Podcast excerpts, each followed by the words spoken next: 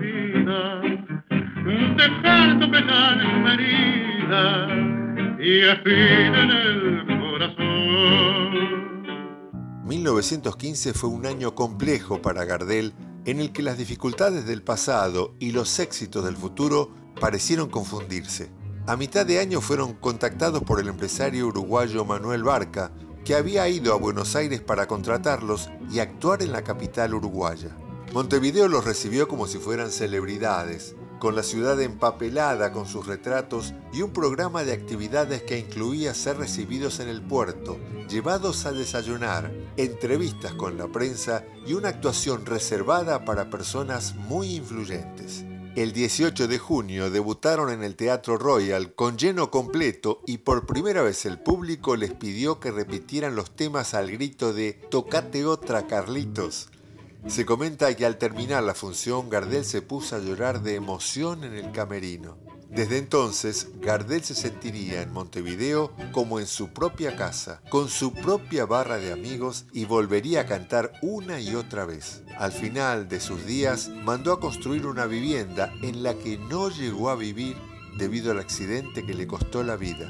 Pocos días después, su condición de indocumentado lo llevó a proporcionar datos falsos para obtener documentos que le permitieran viajar a Brasil, en una gira de la compañía dramática rioplatense encabezada por Elías Alipi, en la que al dúo le correspondía realizar el fin de fiesta. En el barco conoció al cantante de ópera napolitano Enrico Caruso, quien elogió la voz de Gardel pero la presentación de la compañía en San Pablo y Río de Janeiro no pudo superar la barrera del idioma, aunque por la actuación recibieron elogios de la prensa brasileña. Para mal de males, Gardel fue detenido por la policía brasileña al haber sido encontrado en compañía de delincuentes argentinos que se habían establecido allí. Del expediente formado para tramitar la documentación, surgió también que Gardel tenía antecedentes como estafador de poca monta por realizar el cuento del tío. Esos datos bloquearon años después el proyecto de nombrar a la avenida Corrientes con su nombre.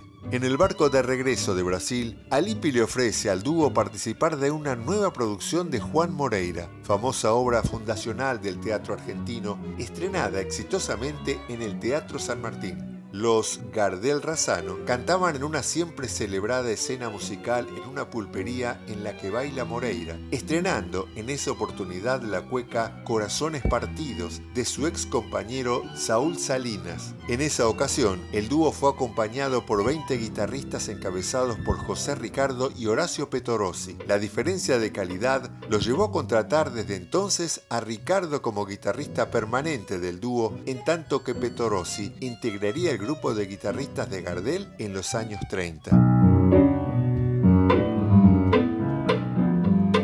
Segunda década del siglo XX, el mundo del espectáculo porteño se caracterizó por una enorme difusión del varieté, una modalidad surgida en Francia y tomada de España, que consistía en una sucesión de actuaciones cortas de los más diversos tipos, musicales, dramáticas, humorísticas, circense, de magia, etc. Luego de iniciarse en 1916, durante la temporada veraniega de Mar del Plata, a mitad del año son contratados para presentarse en el Teatro Esmeralda, hoy Teatro Maipo, ubicado a metros de la famosa esquina tanguera de Corrientes y Esmeralda. Y a principios del año siguiente debutan también en el vecino Empire Theatre de la calle Corrientes y Maipú, dirigidas a un público de mayor poder adquisitivo. El éxito fue consagratorio y sus actuaciones se extenderían en ambos teatros durante seis años. Simultáneamente, Gardel volvería a grabar y ya no dejaría de hacerlo en adelante. Vencido el contrato leonino con la discográfica Tajini Columbia, llega a un acuerdo con la empresa de Max Glucksmann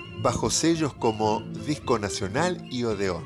El contrato establecía un monto de 4 centavos por disco vendido. En esos discos de 1917, el grupo grabó su repertorio y entre ellos Mi Noche Triste, el primer tango que grababa Gardel.